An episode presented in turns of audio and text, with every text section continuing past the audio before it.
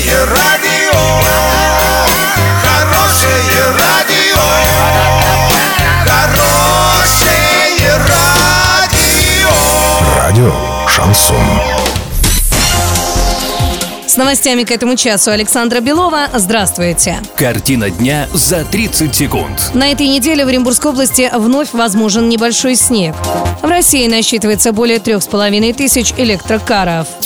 Подробнее обо всем. Подробнее обо всем. На этой неделе преимущественно в первой ее половине в Оренбургской области возможен небольшой снег. Температура воздуха максимум опустится до минус 2. Сегодня до окончания дня минус 2. Завтра температура воздуха составит минус 1, а к ночи похолодает до минус 3. В среду и четверг днем до минус 1, ну а в пятницу уже плюс 1, ночью около нуля. Выходные столбики термометров покажут 0, минус 1.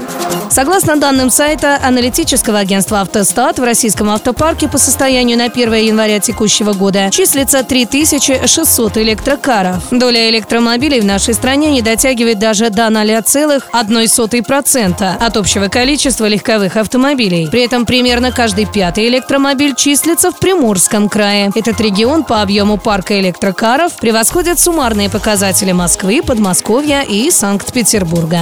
Доллар на сегодня 65,42, евро 74,07. Сообщайте нам важные новости по телефону Ворске 30 30 56. Подробности, фото и видео отчеты на сайте урал56.ру. Для лиц старше 16 лет. Александра Белова, радио «Шансон Ворске».